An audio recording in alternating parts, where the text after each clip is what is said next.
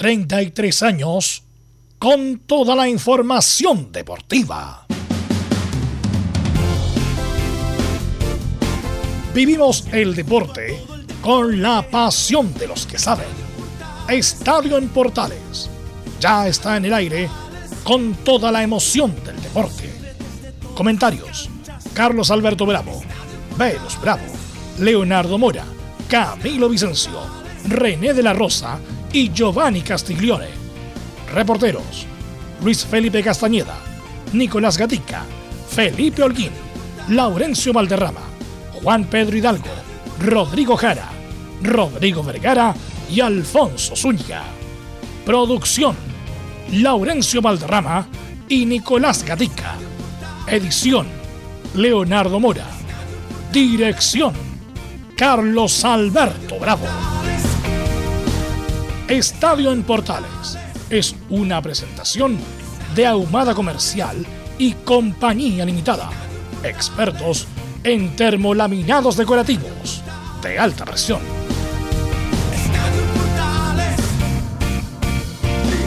Estadio Portales, buenas tardes, ¿cómo le va? Bienvenidas, bienvenido, día 2 del 11 de noviembre del 2021.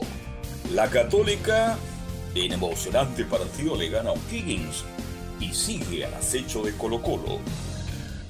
¿Podrá llegar la tranquilidad a la U con la llegada de Romero? Vamos a ver qué pasa. Vamos a ir de inmediato porque tenemos un programa muy informativo en el día de hoy. Vamos a ir de inmediato a saludar a nuestros reporteros que nos van a contar todo lo que está pasando en los distintos clubes del fútbol chileno. Partimos con Nicolás Gatica, Informe de Colo Colo. Nicolás, ¿cómo está usted? Buenas tardes.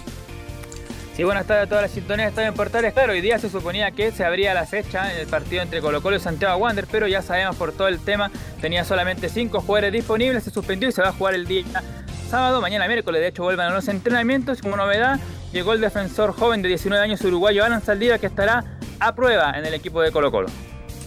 ¿Cómo estará el ambiente? ¿Cómo estará el ambiente en esta Universidad de Chile que tuvo una pésima actuación ante Curicó. Y vamos a analizar esto y mucho más tantas cosas que han pasado desde el último partido. Don Felipe Holguín, siempre es grato. Buenas tardes. Muy buenas tardes, don Carlos Alberto. Gusto en saludarlo a usted y a todos los oyentes de Estadio en Portales que nos escuchan a esta hora de la tarde. Claro, en el tema de la Universidad de Chile, tras la renuncia de Esteban Valencia al banco de la U, el hombre que tomará las riendas del cuadro azul será Cristian el relojito Romero, quien trabaja desde ya de cara al partido en Teñublense también. Estaremos hablando de lo que aconteció hace en la mañana ahí, donde hubieron unos rayados en contra también, por supuesto, de eh, en contra del jugador Pablo Aranguis. Y también, por supuesto, estaremos con declaraciones de técnico, el ex técnico Esteban El Huevo Valencia. Esto y más en Estadio en Portales. Se le escucha bien, pero un poquito bajo, así que para que mejoremos después, Felipe Orguín. Bien, vamos con el informe de esta católica que gana en un partido durísimo O'Higgins de Rancagua. San Pedro dice que el gesto no fue para los hinchas, es una forma de saludar a su señora. En fin, esto y más nos va a contar Belén Hernández. ¿Cómo estás, Belén? Buenas tardes. Muy buenas tardes, Carlos Alberto, y a todos los que nos escuchan a esta hora. Eh, sí, en Universidad Católica volvieron los buenos ánimos a, San Carlos. Eh, tras el triunfo, importante triunfo de ante O'Higgins, volvieron a, tomar la confianza que necesitaban para ya de cara a la última etapa de, del campeonato. Eh, hoy día Germán Lanaro estuvo eh, conversando con, con, los medios de comunicación y se refirió al polémico arbitraje que han tenido los últimos partidos y también Cristian Paulucci se refirió a la polémica amarilla que recibió Fernando Sampedri. Esto y más en Estadio Portales. Sí, tenemos muchas polémicas, así que vamos a ir de inmediato saludando a don Laurencio Valderrama, nos va a contar todo lo que está pasando con las colonias. Laurencio, ¿qué tal? Buenas tardes. Muy, pero muy buenas tardes para usted, don Carlos Alberti, para todos quienes nos escuchan en Estadio Portales, edición central. En esta ocasión eh, eh, tendremos lo que dejó el fin de semana de las colonias con el empate de Palestina ante Santiago Wander en Valparaíso y la victoria de Unión Española con triplete del Pato Rubio ante el cuadro del, del, Everton, por supuesto con las reacciones de los respectivos técnicos y también de las figuras de, de Tosel Implestino y el Pato Rubio en la Unión y también una pequeña pincelada de, del Autas que abre la fecha hoy ante el Everton en Viña del Mar. Y más en Estadio Portales. Perfecto, muchas gracias Laurencio y vamos de inmediato con nuestros estelares en el día de hoy. Don Giovanni Castiglione, técnico nacional, ¿cómo le va? Buenas tardes. Muy buenas tardes, Carlos. ¿Cómo estás? Espero que todo bien. Saludo a todos los compañeros y a los oyentes de Estadio Portales. Acá abriendo el programa, estoy con la tabla en mano del torneo nacional, que está una tabla arriba y abajo. Increíble. Impresionante el campeonato. Está muy interesante, como bien lo dices tú, Giovanni, arriba y abajo. Así que vamos a analizar este mucho más en la presente edición de Estadio Portal. ¿Estará ya el árbitro FIFA instalado, conectado con nosotros? Porque él tiene mucho que contarnos en este programa, porque los arbitrajes del fin de semana crean polémica. Está por ahí don René de la Rosa, buenas tardes. Ya estaremos con don René de la Rosa y saludamos de inmediato entonces a nuestro estelar, Camilo Vicencio Santelice. ¿Cómo está Camilo? Buenas tardes. Muy buenas tardes, Carlos, para usted y todos los auditores de Estadio en Portales. Sí, con harta, harto de que dejó la fecha para comentar y también aporte una nómina de la selección chilena que debería salir ya en las próximas horas, Carlos, para la fecha de, de noviembre. Se viene Paraguay, se viene Ecuador, se vienen las clasificatorias. Hay mucha, mucha, mucha actividad. Vamos a ir entonces con titulares y saber de vuelta ya nos conectamos con don René de la Rosa porque tenemos muchas inquietudes con el técnico ex árbitro profesional don René de la Rosa. Atención, titulares, ¿quién los lee como siempre? Nicolás Gatica. Claro, y por supuesto comenzamos con las novedades del fútbol chino, donde, claro, lo decíamos, la UCE alcanzó 53 puntos y está a dos justamente del cuadro de Colo Colo. Si el campeonato finalizara hoy, clasificados a la Libertadores estarían Colo Colo, UC, Audax y Everton. Everton que sería el Chile 4 en caso de que Colo Colo sea campeón, justamente su puesto clasificando la fase de grupos. Los que hasta el momento van a la Copa Sudamericana para el 2022 son la Unión Española, La Calera, Antofagasta y Cobresal. A la promoción va y por el momento descienden Huachipato y Santiago Wanderers. En la B, Santiago Mani aseguró prácticamente, al, menos matemáticamente, llegar a la liguilla de promoción y podría alcanzar a Coquimbo en la cima. Esto si gana su duelo pendiente ante Fernández Vial, que ya con eso completaría todo el, calendario del 2021. En tanto, de momento, Copiapó, Puerto y Temuco están clasificando a esa liguilla. Recordar que el ganador de esta liguilla de la B se medirá ante el equipo de primera división que termina el décimo quinto lugar en la final de la liguilla de promoción por un boleto a primera del 2022. Hasta el momento decir que Barnechea es el único equipo que descendería a segunda división. Mientras que la U de y Cobreloa están completamente salvados, aunque claro, hay que saber qué es lo que va a pasar con la situación de San Marcos de Arica. Mientras que el crío Fernández Vial aseguró ya su permanencia en primera B por lo menos para la temporada. Y una novedad de la primera B, o más bien un aniversario, hoy Renger cumple, el equipo tal cumple 119 años. Cuanto al tema selección, preocupa ahora la situación de Paulo Díaz, que se sumaría a Charles Arangui y a Eric Pulgar como las bajas por lesión. Esto, como decía Camilo, a la espera de la nómina que va a salir de Chile, que va a enfrentar el 11 y 16 a Paraguay y a Ecuador. Y si bien no es para punto, pero ya estaría confirmado que el 8 de diciembre en Austin, Texas, Chile jugaría ante México. En Chilenos por el Mundo, bueno, Ben Brereton sigue marcando goles y este fin de semana marcó otro doblete en el triunfo del Blackburn Rovers 2 a 1 ante el Derby County. Mientras en Italia Gary Medel fue protagonista dando una asistencia para el primer gol en el triunfo del Bologna 2 a 0 ante el Cagliari. Y Diego Valdesa, que sigue con su buen momento, que, que en el partido frente a Venezuela le extendió justamente ahí en la Liga Mexicana un golazo de tiro libre en el triunfo de Santos 3 a 2 ante el Querétaro. Y nos vamos con una información del tenis ya que por fuera de la temporada Karim, eh, lo que decir que el ranking de esta semana ATP Nicolás Yarri escaló hasta el número 162 tras su título en el Challenger de Lima 2. Y pese a la lesión, sigue siendo Cristian Garín el mejor chileno en el lugar número 18. Esto y más en Estadio en. En Estadio en revisamos las polémicas de la semana. Junto al ex juez FIFA, René de la Rosa.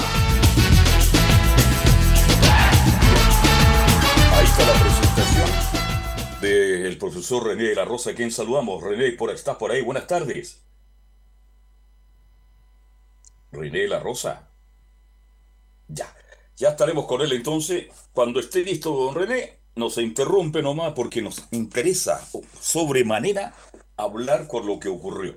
Partamos hablando entonces de lo que ocurrió este fin de semana, lamentablemente, y fuimos bastante categóricos Camilo y Giovanni Castiglione, tanto Leonardo como Belo y quien les habla, de que más allá de la mala actuación de la U, porque ha sido horrible el campeonato de la U, ha sido tan irregular, estábamos los tres en que la violencia no es bienvenida a los estadios.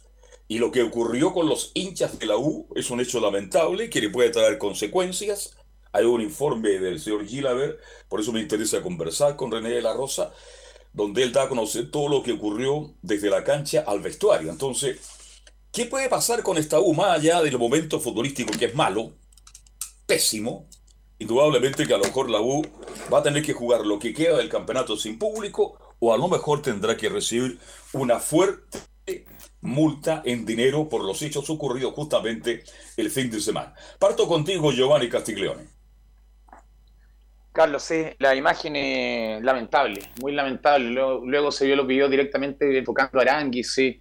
Terrible y para el jugador debe ser súper complicado porque hay una familia detrás de esto y, andar en la calle poco menos mirando, caminando de espalda no debe ser agradable y mucho menos si al mismo tiempo se le exige rendimiento el fin de semana es una presión, sobrepresión que se mete y obviamente teniendo a, su familia de por medio creo que es peor incluso. Pero vamos a, lo directo. Carlos, discúlpame la palabra, pero estos animales no tienen, que ir no tienen que ir al estadio. Estos no son hinchas, estos son vándalos. Por mucho que uno quiera un equipo y el equipo ande mal, no puede reaccionar de esa manera, por muy mal que ande como anda la Universidad de Chile, porque seamos sinceros. creo que nunca vi una Universidad de Chile que, no, que jugara tan mal al fútbol creo que el equipo que se salvó el descenso hace un año de pelear en la, liguilla, que finalmente fue Colo Colo, creo que agarra a este equipo y le, le gana por paliza. No veo noción de fútbol, futbolísticamente me refiero. Pero vamos al otro punto, el punto de la barra. Universidad de Chile, yo creo que el mejor, lamentablemente el castigo más grande acá es que el hincha no va a ir al estadio. Por, por, por lo, lo, que se metieron a la cancha, tienen que pagar todo y que, se aprenda, hay que ser tajante, no hay que esa mano de que no, van los hinchas, los que los que agarramos van a quedar fuera, tienen que ir a la comisaría a firmar, no, no va. Tenemos que limpiar el fútbol de la mejor manera. Eh. Se ha hecho mucho y siempre hemos dicho que queremos apuntar hacia arriba y así es, imposible, es imposible. Me recuerda cuando los partidos se suspendían por el estallido social. Esto, eh, puede terminar de la misma manera. Colocó lo amenazó, Colocó lo amenazó, lo suspenden en el FPO, lo suspendemos nosotros. Entonces aquí, aquí vamos a llegar si esto sigue. Si, nos permitimos que mande la gente, que mande los públicos, y no lincha, porque estos son, de verdad son, creo que son, son animales. Esa es la palabra, la gente que se mete a la cancha a tratar de pegarle a un jugador, que se tuvo que defender. Se tuvo que defender levantando los pies, con manos, con todo, y tratar, tratar de, salir arrancando, creo que lamentablemente se ve en todo el mundo. Sí, es lamentable, es muy triste lo que pasó este lo que pasó el fin de semana. Lo repudiamos todo, hay manera, hay manera los, hinchas de la U están dolidos, están molestos porque el equipo bueno. Las redes sociales le han sacado provecho. Bueno, no era la mejor barra del mundo, mejor barra, tentaba a sus jugadores, pero que hay un límite también por Camilo Vicencio. El equipo juega mal, el equipo no rinde. No estoy justificando lo que ocurrió en el estadio, porque yo soy el primero, soy categórico. Nunca me ha gustado lo que ocurrió este fin de semana. No lo quiero justificar, pero quiero saber tu opinión, Camilo, de lo que viste en esta reacción lamentable, lamentable, de algunos hinchas, no. Ahora han entrado 150 hinchas por lo menos al campo de juego. Terrible, Carlos, porque al final terminan perjudicados, eh, terminan perjudicados todos los, hinchas, porque obviamente no fueron todos los que estaban eh, eh, en el estadio y por todas estas personas que ya, bueno, hace años ya que vienen, que vienen generando diferentes incidentes, el mismo estadio, afuera de ellos, y ahora, pero ahora lo grave es que se fue, se metieron a la cancha a encarar a los jugadores, los propios jugadores, o sea, ¿de qué manera va a jugar si en algún momento está bien, uno puede cuestionar el rendimiento que haya mostrado Pablo Aranguis o Tomás Rodríguez, pero de qué manera, obviamente no, no van a poder volver a, jugar ahí en, la U, porque hasta van a sentir el temor, obviamente, en que cualquier momento me puede pasar algo. Entonces al final lo terminan perjudicando al propio club, obviamente, y además económicamente. Eso puede ser fatal para la U de Chile, que económicamente lo está bien. La gente pide, pide, pide, pide, exige, exige, exige, pero hay que estar eh, al cargo de las de finanzas o de la Si la uno tiene plata en este instante, yo no sé cómo va a generar recursos para mejorar el equipo. Qué lástima que no tengamos a René de la Rosa, porque realmente tenía que hacer una serie de preguntas. Sí, te escucho. ¿Cuál sería la multa económica para Chile en este caso? ¿De cuánto, ¿De cuánto hablamos? Mira, de verdad que no, no, no, manejo las cifras. Yo creo que a, la van, a suspender a la U a para que juegue sin público. Y si tú calculas más o menos 5.000 personas por medio que lleva la U, no deja de ser una cantidad importante de dinero. Importantísima, sobre todo si la Universidad de Chile dijo que el próximo año iba a acotar su, el tema económico de su planilla. Entonces, que se ponga en la, latinada lo hincha. Obviamente nadie quiere ver Universidad de Chile en cómo está, lo que está pasando en cancha, pero llegar a, llegar a casi un canibalismo, Carlos, creo que es demasiado. Que no se puede permitir. Yo, pido mano dura, pido mano dura. Y la gente que la agarraron, que la, que la pasen por, por violencia en el estadio, la gente que agarraron, creo que vi un par por lo menos esposados pero que lo agarren y, tienen todo el récord de la ley de, violencia en el estadio encima. Claro, prohibición de ingresar a los estadios, ¿no es cierto? Por un tiempo largo. La encuentro muy baja. Una persona que fue a agredir y que, me imagino, Arangue hubiera caído a piso, ¿qué, podría haber pasado? No, no, fue muy grave lo que pasó. Encuentro que es muy grave, Carlos. Yo jugué, me hubiera pasado eso. Una vez yo sentí una situación, por la Universidad de Chile, fuimos en cadete a jugar a, Iquique, que eliminamos en categorías juveniles y la gente se metió al estadio y nos quería, nos querían linchar esa vez yo temí por mi vida. Y me imagino el Pablo Arangui que era estaba contra 150 personas, nosotros corrimos, corrimos hacia el camarín y fue una cosa espantosa que nos tuvieron que llevar escoltados con carabinero al estadio, al, hotel. Entonces, no, es una cosa que en verdad es lamentable, malísimo, lamentable, terrible, muy terrible, malo, muy triste, penoso. Bueno, seguridad estuvo bien ahí porque defendieron, porque llegaron prácticamente al vestuario. Y fueron salvados jugadores, tanto de la U como del mismo Curicó y también los árbitros una situación lamentable, penosa y triste que ocurrió. Y vamos a estar muy atentos porque nosotros desde acá no sé cuál va a ser el castigo real que pueda eh, recibir la Universidad de Chile.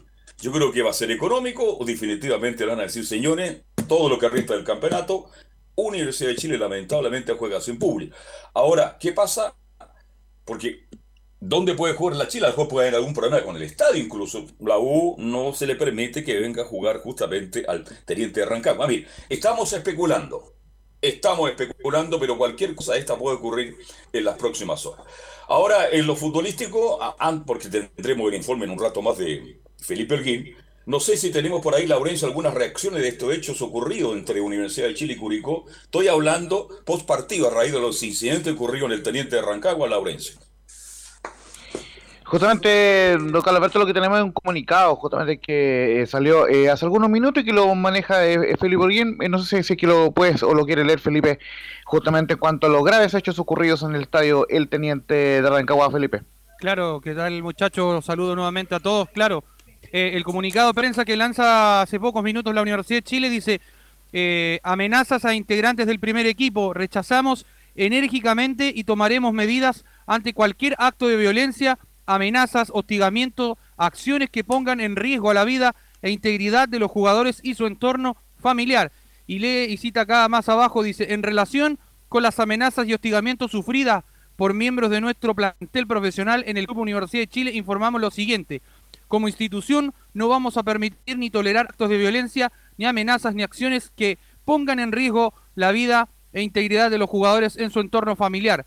Ningún pretexto o contexto puede justificar el que los jugadores profesionales sean objetos de eh, las acciones precedentemente señaladas. Por lo anterior y velando por la seguridad e integridad de los jugadores de nuestro plantel, hemos instruido para que en el corto plazo se ejerzan las acciones judiciales tendientes a identificar los responsables de las conductas contrarias a la ley que se ha producido en los últimos días como club seremos enfáticos en la defensa y respecto a cada uno de quienes forman parte de nuestra institución y no permitiremos que acciones como las descritas queden sin investigación y posterior sanción penal. Esto se refiere, don Carlos Alberto, muchachos, y a la gente que nos escucha, a los rayados que ocurrieron hoy día en la mañana, donde aludían a Pablo Aranguis eh, con eh, varios carteles ahí en contra de él, y también por lo que pasó en el Estadio Parque el Teniente Rancagua con, con esta invasión de los hinchas y, a ir a amedrentar a los jugadores, en este caso a Tomás Rodríguez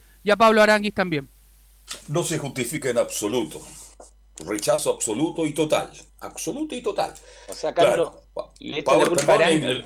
Sí, mira, ha sido tan mala la actuación de Aranguis, porque Aranguis lo trajeron como figura.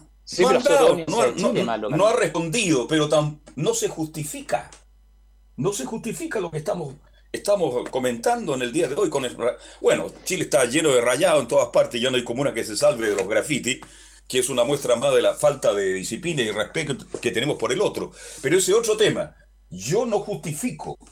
Ahora, si lo están llamando por teléfono y tuvo que, no sé, cambiar de teléfono, dice que recibió amenazas de muerte, no, eso esas cosas siempre las reciben los jugadores cuando tienen malas campañas. De ahí a los hechos a lo mejor falta mucho, pero hacerlo ya es muy malo. Habla muy mal de la situación futbolística que está viendo la U, con dirigentes que no hablan. Fíjate que en este fin de semana, usted, no sé Camilo si lo viste, habló el señor Clark. Pero oiga, pero lo digo en el más profundo respeto sin ninguna emoción, despidiendo a las muchachas que van a jugar por la U de Chile la Copa Libertadores de América. Aparece entregando un discurso que dura un minuto y medio, y yo creo que llegó la hora que los dirigentes de la U, por favor, Camilo Vicencio, den la cara y hablen un poquito más para tranquilizar de una u otra manera a los hinchas de. ¿En qué sentido? Que a lo mejor, si la, situación hoy día es solamente mantener la categoría, que digan por lo menos, mire, estamos trabajando y pretendemos tener el próximo año un, equipo más competitivo y ser protagonista, Camilo Vicente. Eso, exactamente, eso es lo que, porque la gente aún no sabe para dónde, quiénes, justamente, quiénes son los dirigentes y si, si habló, que diga ahora cuál es nuestro proyecto, que diga el próximo año tanto, tanto vamos a invertir. Eh, eso es más básicamente lo que quiere la gente de la U, Carlos, cuando está René en línea, Carlos. Hasta René, está por ahí, René. ¿Cómo estamos, Carlos? Buenas tardes a todos los oyentes de Portales. Oiga, qué bueno que está en línea porque usted tiene mucho que contarnos sobre el informe de Francisco Gilaver y qué le parece la situación vivida justamente en el partido entre la U con Curicó, René de la Rosa. Por supuesto, Carlos, bueno, para eh, referente a los informes, eh, recordemos que ahora ya se están modificando mucho los informes, eh, está pasando por muchas manos en el sentido de, la, de quién lo está dirigiendo, en este caso Castillo, siempre está eh, metiendo mano ese, ese informe, así que para beneficio, no sé si de él, para beneficio de los jugadores, para los para los dirigentes, no, en realidad no lo sé. Pero como le digo, bueno, y, con, y, discriminar totalmente eh, la violencia en los estadios y bueno, lo ocurrido en Curicó, eh, perdón, en la Universidad de Chile con Curicó, eh, no tiene nombre. yo creo que faltó informe para revelar, yo vi las imágenes y faltaron bastantes cosas que pudieron haber pasado y pues se pueden prevenir, todas esas cosas se pueden prevenir, pero también se entiende la, la hinchada, pero de esa manera no. Claro, usted dice faltaron cosas en el informe, pero yo pongo a René La Rosa en el lugar en que ingresa una serie de, de salvados desubicados, y yo creo que también temió, por su vida Francisco Chilaver por alguna agresión. Entonces a lo mejor no tuvo la tranquilidad para mirar y observar y entregar el informe. No estoy justificando nada, sí, pero la situación eh, fue muy angorosa. Lamentablemente por estos hechos eh, entra en juego la integridad de todos los que pertenecen al espectáculo del fútbol. Y, más todavía los jugadores que son la, parte fundamental, pero no olvidemos que eh, así como reclamaron hacia los jugadores, también un, un desubicado puede atacar a los árbitros y sería súper lamentable. Esto no queda, eh, a ver, no queda solamente aquí en Chile, esto es en forma internacional y queda muy mal eh, para la, la, seguridad, en este caso de los estadios, eh, recordemos, no hace mucho tiempo que el partido de Colo Colo con Wander, también que entró gente, que era una verdadera eh, batalla de campal, y la idea no es esa. Y ahora eh, los mismos hinchas de un mismo equipo hacen los jugadores, hablan muy mal de todo, de la seguridad, de lo que está pasando en el club, y aparte de, del poco amor que tienen los hinchas agredidos a sus jugadores de, de que la camiseta que aman. ahora Estábamos hablando con Giovanni Castillo y Camilo Vicencio. ¿Cuál es el castigo que pueda recibir Y bueno, usted no pertenece al comité de disciplina del fútbol chileno, pero yo creo que a lo mejor, si no es plata, va a ser definitivamente el castigo que más le duele a los hinchas, a los verdaderos hinchas de la U. Porque entraron 150 y habían, 105, habían 5.000 hinchas de la U en el estadio. Tenemos que separar las cosas, van a quedar sin la opción de ver jugar a la U los partidos más importantes. ¿Usted cree que van a picar de no jugar con público a Universidad de Chile?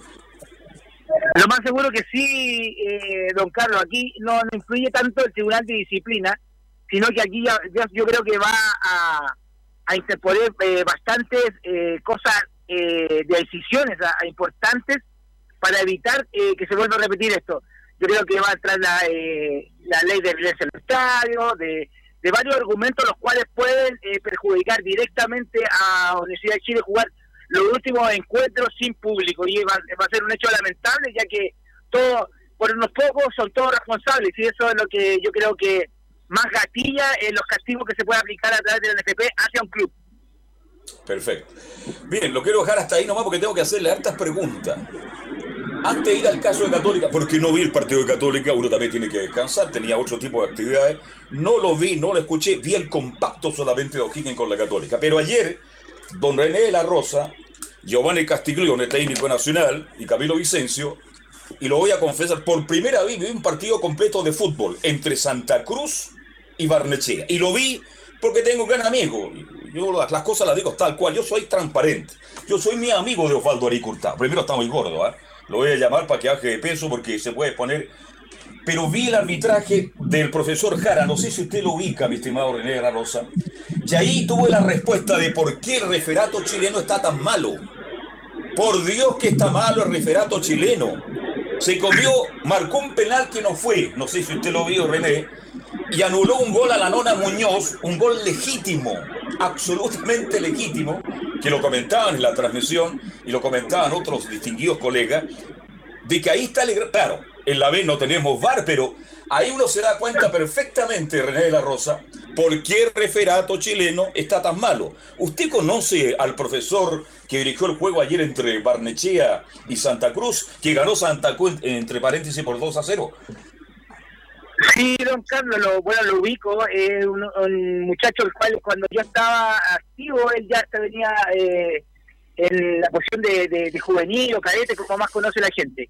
Eh, tuve la oportunidad de compacto desde el encuentro y en realidad todo el compacto que muestran son jugadas de barrida, de, disputa de balón, de caída de jugadores, de, de, jugadas fuertes. No, no, eh, tuve la oportunidad de verlo porque lo, comenta, lo comentó un ex compañero mío de, INAF también, que cuando estudiamos comunicaciones, que él es que está eh, relatando el partido, así que de esa parte muy muy agradable.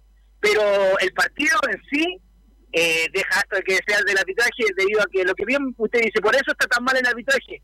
No hay, eh, ahora con la, con la dirigencia nueva, no saben qué árbitros hay y lamentablemente las designaciones se están haciendo o realizando eh, según eh, la estadística y no solo sobre eh, la regla, qué caso se maneja, caso tiene eh, futbolístico, no hay un seguimiento como debería ser en este aspecto en segunda división, que si pasa algo en una cancha queda ahí en diferencia a la primera vez. Así que es un hecho lamentable, el cual un encuentro muy mal dirigido ayer de, de Jara, lamentablemente, y como vuelvo a repetir, todo el compacto fue de jugada la cual ameritaban expulsiones, un penal que no existió, eh, dejar jugar cuando no se debe, dar ventaja, a eso me refiero, dar ventaja cuando no se debe, así que es un hecho muy lamentable. Y volviendo a lo de Gilaver, yo creo que eh, faltando eh, hoja para el informe, yo creo que lamentablemente, eh, sin saber mucho del Tribunal de Disciplina y de, de, todo lo que, de la diligencia que va a tomar eh, carta en el asunto, yo creo que lamentablemente la Universidad de Chile va a terminar el, año sin público en su estadio. Usted, Giovanni, ¿viste este partido? ¿Tuviste la suerte? Porque uno quiere descansar también y a veces no va a ver fútbol de la vez, que está muy apasionante. ¿Viste el partido Santa Cruz con Barnechea? Te voy a ser sincero, Carlos, no lo vi porque vi el partido del tercero de la Primera B Nacional de Argentina, que se jugaban prácticamente la punta. Pero voy a nota aparte, me, me, ha tocado ver algunos partidos de Fernández Vial directamente. Y no voy a hablar que favoreció o perjudicó a alguno de los dos equipos, independientes de los rivales. El arbitraje está malo, para ambos lados. Eh, no me recuerdo los árbitros, voy a, voy a revisarlo bien, pero lo vi con, con San Felipe en San Felipe y el arbitraje de las decisiones, en, el momento de tomar decisiones importantes, creo que no, no, no están tomando las adecuadas. Eh, eso es lo que yo veo.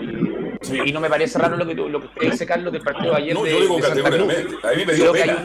el nivel me dio pena en general la transmisión, ¿eh? Con, más allá que sea amigo de René de la Rosa, me dio pena porque veo cosas que definitivamente algunos colegas no quieren decir y las dicen de una manera así como ah, irónica, para no, no, el problema es de fondo, la arbitraje chileno está muy malo, porque hay que ser más riguroso cuando no se trata de generar recursos para el INAF, A ver, ¿usted quiere estudiar, va a estudiar arbitraje? Ya. Nombre, dónde estudió, jugó fútbol alguna vez. Hay que ser más exigentes o si no vamos a estar cayendo permanentemente. La situación que caímos ahí, a mí me dio mucha pena, incluso hasta un poquito de lástima, porque los vi muy exigidos a, los líneas, sobre todo, porque el público está muy cerca, y eso que había 900 personas, no había nada. Claro, Santa Cruz estaba jugando la opción de meterse en la promoción, ha hecho una gran campaña, el equipo Hurtado, y ante un Barneche que está descendido. Da la sensación que usted, Camilo, tampoco vio este partido, ¿no? No, pero estaba revisando la imagen, Carlos, y Barnechea justamente publicó una, una imagen justamente y de, del momento, y el asistente estaba en una buena posición como para, como para haber ayudado al árbitro. Claro, se equivocan no porque son malintencionados, se equivocan porque no tienen las condiciones, lamentablemente. Carlos, mi, pregunta, obviamente aprovechando que está René, que es una pregunta para René, ¿cómo se puede mejorar esto? Porque en verdad yo, yo a los partidos que he visto de segunda división, o sea, de primera B, eh, es reiterado lo que, lo que usted comenta, Carlos, del partido de ayer de Santa Cruz, es reiterado. Y, no digo que favorezcan o perjudiquen a algún equipo, es el tema del general, perjudican al espectáculo, perjudican a, los dos equipos con toma de decisiones no adecuadas en el momento que acontecen. Y, y hay un trabajo, un trabajo de un año hacia atrás y están en la fase final, algunos están jugando promoción, bueno, en el caso de Barnechea, y algunos están jugando la zona de clasificación a liguilla para poder competir contra el que vaya el, antepenúltimo de la primera división. Entonces, eso es lo que duele, y por eso también, ahora creo que en la parte final se empieza a notar más, pero ha sido todo el torneo parejito con un mal arbitraje, por lo menos en la primera vez, bueno, y en primera división también. Bien. Ahora, René, lo voy a llevar al partido. Yo no lo vi, vi el compacto solamente porque a raíz que supe que habían pasado situaciones en Gorrosa, vi el compacto entre Higgins de Rancagua y la Universidad Católica. Eh, la tarjeta de Francisco Béjar a San Pedro, le sacó amarilla a San Pedri, ¿ah? eh, se pierde por ahora el clásico con la U, por celebración de un gol gesticulando. Según San Pedri, ese gesto es como una forma de saludar a su distinguida pareja o esposa, no para provocar los hinchas de O'Higgins de Rancagua. Esto lo aplicó el asistente número 2 en el minuto 87. ¿Cuál es su opinión? No sé si usted vio la jugada, don René de la Vi la jugada, don Carlos, créame que no la vi una sola vez, la vi varias veces, y vi compactos también de goles de San Pedro, y hace el mismo gesto como saludando a su señora esposa o a su pareja, y eh, realizando un gesto eh, o tratando de imitar una F, no, a lo mejor cómo se llama la señora Francisca, no sé cómo se llamará, pero efectivamente ahí eh, fue mal orientado Béjar eh, por su asistente, digo que para acusar a un árbitro, y no porque yo, yo me voy a poner el lado de, del jugador en este caso, para acusar a un jugador que hace o que está provocando a un hinchado, está provocando la violencia, porque ese es el argumento que tiene para mostrar la segunda tarjeta, la amonestación, eh, tiene que ser notorio, tiene que ser que, que, eh, que lo no visible se haga visible, y en este aspecto no lo eh, lamentablemente fue muy mal en el Bejar, le mostró segunda amarilla, y yo creo que va a apelar, y yo creo que va a ganar de nuevo San Pedro, y le, Carlos, y va a estar en este clásico va a pelar Católica y va a ganar San Pedro. ¿Viste la jugada, Giovanni Castiglione? ¿Cuál es tu visión? Giovanni. veo, la jugada. Yo no, había visto la celebración de San Pedro, pero sí está claro que también vi contacto revisando que era así y, y sí. Lo que yo le preguntaba por interno a algunos compañeros del equipo, eh, me preguntan, las declaraciones de San Pedro, donde les pide seriedad a, los árbitros, yo les pido seriedad al arbitraje, eso no puede tomarse como un atenuante que le está diciendo que su trabajo es poco serio. En el tribunal el día hoy día que debería presentarle los descargos.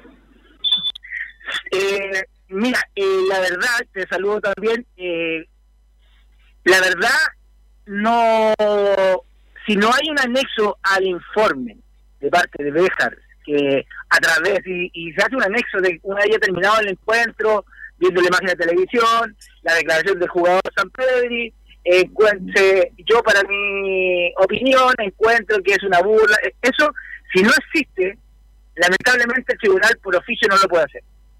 No lo puede hacer, no lo puede tomar. Eh, es como eh, no hay argumentos con la finalidad de, de, de, seguir eh, atenuando la falta de San Pedro en ese aspecto. Ah, no sé si se, explica. Si no hay ningún antecedente que el árbitro vio por televisión después del partido y que encontró que el jugador insistió en su mal comportamiento o en su burla o en, en, encontrar mal realizado el, el trabajo de la, de la cuarteta referida en este caso, y recordemos que ahora ya son cuatro, hay, hay, hay así que lamentablemente yo creo que no, eh, no va a pasar nada de eso, Giovanni. Yo creo que, vuelvo a repetir, y sin saber mucho del Tribunal Disciplina, por la experiencia que tengo, eh, Universidad Católica va a querer que San Pedro juegue el clásico, y así como ya le absolvieron de una jugada en la cual es más gris que la que está acusándolo ahora Béjar por segunda amonestación y por su eh, vaca de redundancia, eh, yo creo que va a salir suelto y San Pedro va a estar en ese clásico. A ver, este, le preguntaba a Camilo Vicencio que tuvo en la transmisión en directo, en directo del partido entre O'Higgins y la Católica, Camilo, su opinión. Sí, yo también me, me quedaron dudas ese día, pero ¿por qué? ¿Por qué le muestran justamente la amarilla y después ahí nos colaboraban en esa, estaba Leo Mora en ese momento, eh, decía que justamente era por la señal, que era, todos consideraron que era como absurda la, la tarjeta amarilla, y claro, pues ya se conocen más detalles por la F que, que realiza, pero lo que consigna el árbitro, Carlos Fernando Béjar en su informe, es una gesticulación provocadora hacia la barra rival. Eso es lo que... Sí. Eso es lo que escribe en el informe, pero cuando uno ve las imágenes, indudablemente que Vamos a ver cómo actúa el tribunal, vamos a ver cómo está la apelación de Católica para saber qué pasa con San Pedri.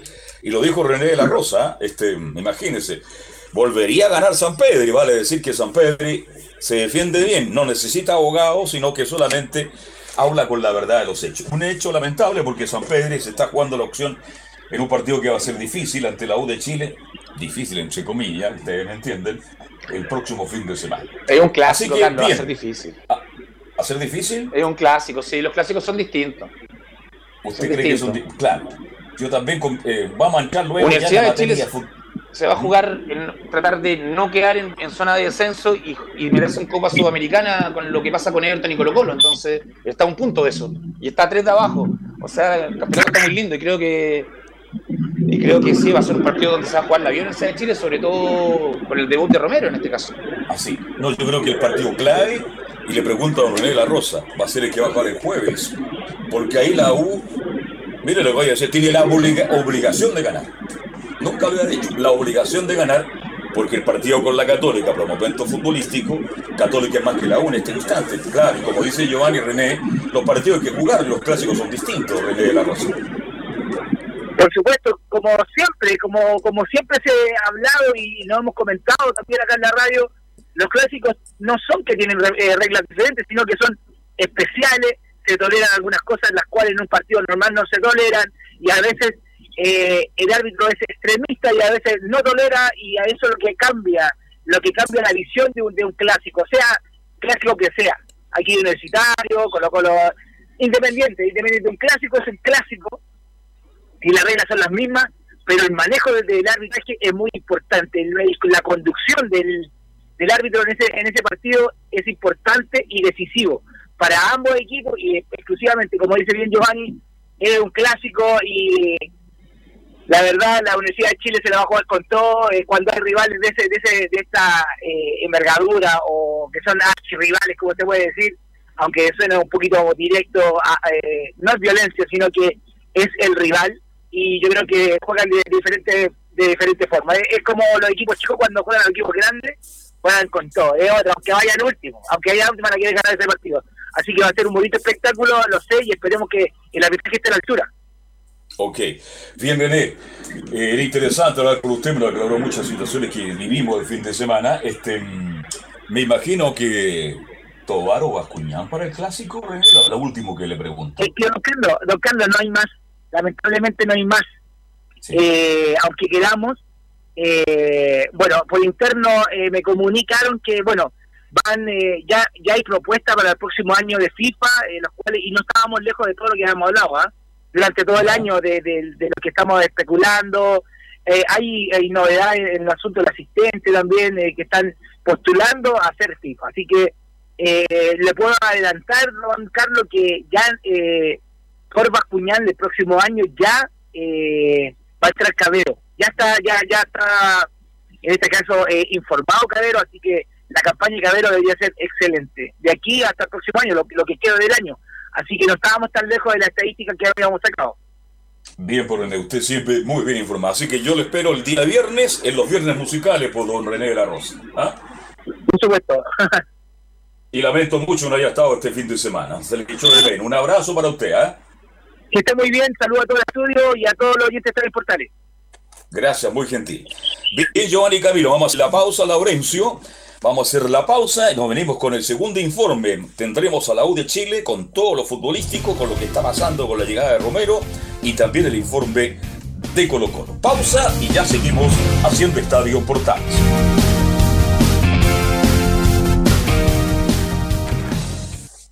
Radio Portales le indica la hora.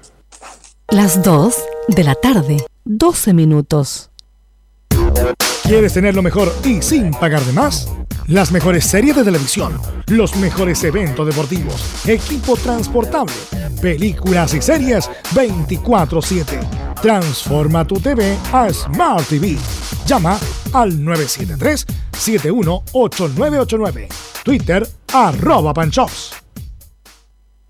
Visita www.radiosport.cl, el sitio web de la Deportiva de Chile programas, noticias, entrevistas y reportajes, podcast, radio online y mucho más.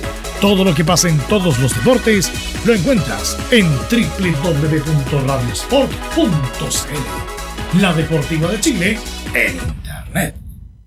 Porque lo bueno puede ser aún mejor.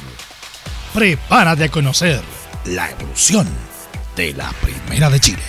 Bienvenido a Portales Digital Ingresa ya a www.radioportales.cl y descubre nuestra señal en vivo en audio y video, además del tradicional 1180m. Mantente al día con las últimas informaciones de Chile y el mundo e interactúa con nosotros a través de nuestras redes sociales en Facebook, Twitter e Instagram. Recuerda www.radioportales.cl. La nueva multiplataforma de la Primera de Chile ahora es aún mejor. Termolaminados de León, tecnología alemana de última generación. Casa Matriz, Avenida La Serena, 776 Recoleta. Foro 22 622 5676. Termolaminados de León desde todo Chile. Desde todo Chile. Y para todo Chile. Y para todo Chile. Portales Digital está en todas partes. www.radioportales.cl Entre Marco Grande y Marco Chico, media vuelta y vuelta completa. Escuchas Estadio en Portales en su edición central. La primera de Chile, uniendo al país de norte a sur.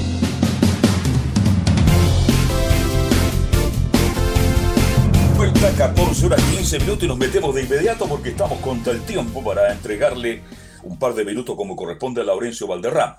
Vamos con el informe de la U de Chile, mi estimado Felipe Elguín. Le saludo de nuevo, buenas tardes, siempre grato. Muy buenas tardes, don Carlos Alberto. Le renuevo el saludo a usted y a todos los oyentes que nos escuchan y nos sintonizan a esta hora de la tarde por Estadio en Portales. Claro, en el tema de la Universidad de Chile, como lo anunciaba en titulares, eh, se fue el huevo Valencia decidió dar un paso al costado al final, de, ya después de tantos malos resultados, siete derrotas en este caso, sumándole bueno un empate, bastante paupérrimo la, el, desempeño del huevo Valencia. Y al respecto de eso, bueno, ya para ahondar un poquito en la actualidad, volvió un hombre a tomar eh, eh, las riendas del equipo, un hombre que estuvo en el 2014 al mando de la Universidad de Chile. Estoy hablando de Cristian el relojito Romero, quien vuelve a tomar al cuadro azul y esta vez eh, va a ser eh, de manera interina nuevamente. Claro está, ya que eh, la Universidad de Chile lo que más tenía más cercano era él y se hablaba también de una posible que volviera también a, en este caso el flaco Leiva también, pero en definitiva todo quedó ahí y el que va ahora está de hecho hoy día entrenó, tuvo su primer entrenamiento al mando de la Universidad de Chile, Cristian el relojito Romero, para lo que va a ser el, partido, ya lo está preparando de hecho para enfrentar el eh, día jueves al cuadro de Yublense allá en el estadio Nelson Oyarzún. por supuesto será transmisión de Estadio en Portales, don Carlos Alberto, y bueno, eh, al respecto de todo también para ir desmenuzando un poquito lo que ocurrió en, lo que fue este partido ante Curicó, una Universidad de Chile que eh, partió ganando con el goleador Joaquín Larribey, y bueno, después ya vino el empate de Leiva, otro ex azul que le marca a la Universidad de Chile, y bueno, y después el gol de Fritz, Felipe Fritz, quien puso ya las cosas eh, a favor del cuadro de Curicó, de hecho, ah, conversábamos con algunos colegas ahí y nos decían que de la década del 59 que la U no perdía con un cuadro con, la, con, eh, con Curicó cuando estaba en segunda. Esa fue la última vez que el cuadro de la U perdió en, segunda, pero en primera nunca había perdido con eh, Curicó Unido. Perfecto. Eh, Giovanni, Camilo, este, jugó bien la U, mejoró la U. Hasta el 1-0 la U jugaba, ganaba bien el partido. No en forma holgada, pero lo ganaba bien. Entonces la pregunta que nos hacemos todos los que nos dedicamos a esto, porque criticar este no es fácil, esto ya no es futbolístico, Giovanni Castillo, usted como técnico nacional. Es un problema ya de, falta de, no sé, ¿cómo llamarlo para no herir a nadie? Le está faltando seguridad, responsabilidad a la U. Es un equipo muy inseguro. Le hacen un gol a la U y se le viene la noche. Es un equipo que cae en un nerviosismo terrible y propio de ese nerviosismo comete errores y pierde el partido. Porque, no sé si están de acuerdo conmigo, pero hasta el 1-0 la U era mucho más y convertía a un arquero que se habla poco en este país, ¿ah? que no tiene mucha, ¿ah? no tiene muchos micrófonos, no tiene mucha pantalla como Fabián Cerda, que está jugando a los Fabián Cerda. Me lo decía hoy día un hincha de Palestino en la mañana.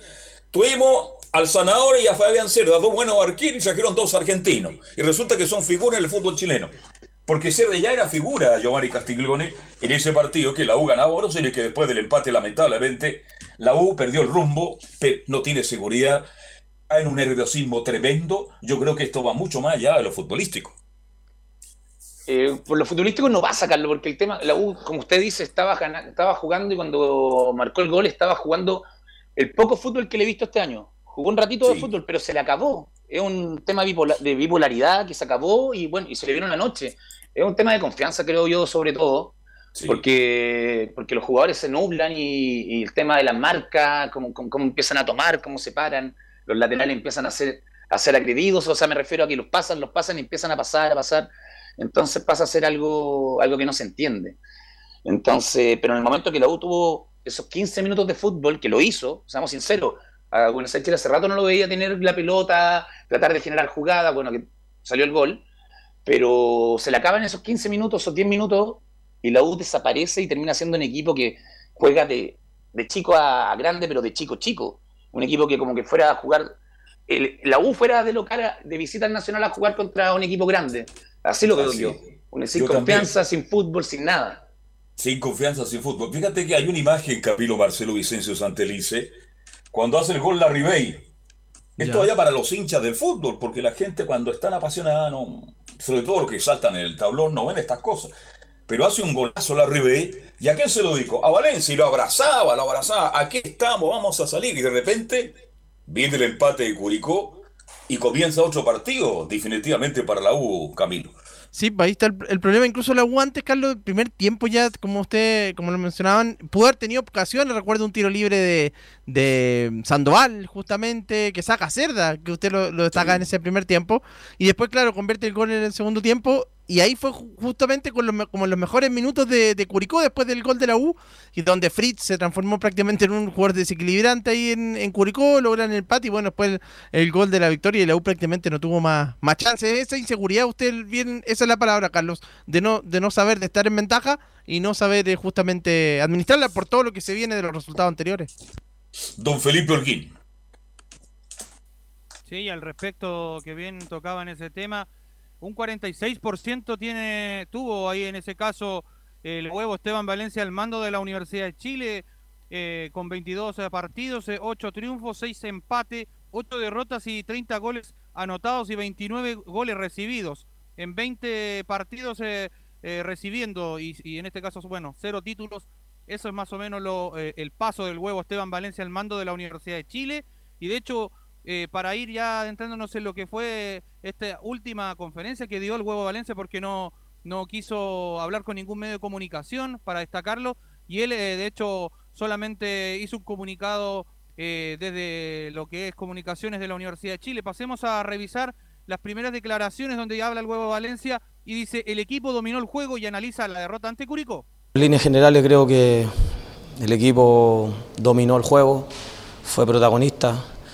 Eh, pudimos abrir el marcador en un momento creo que importante del partido y, y bueno, de ahí creo que eh, tuvimos un par de desconcentraciones que lamentablemente las terminamos pagando muy caras y, y, bueno, y todo ese esfuerzo que se hizo durante 70 minutos casi, creo que se nos, se nos escapa por eso, esos detalles que sabemos que nos han venido un poco penando en, en los últimos partidos y que por supuesto te hace no te hace sumar de a tres. Así que bueno, eh, hoy día creo que la, la, la, actitud, el esfuerzo de los jugadores creo que ha sido tremendamente importante como para poder revertir un poco lo que veníamos viviendo y no nos queda más que seguir insistiendo y seguir en la búsqueda hasta, hasta poder por supuesto conseguir un resultado positivo.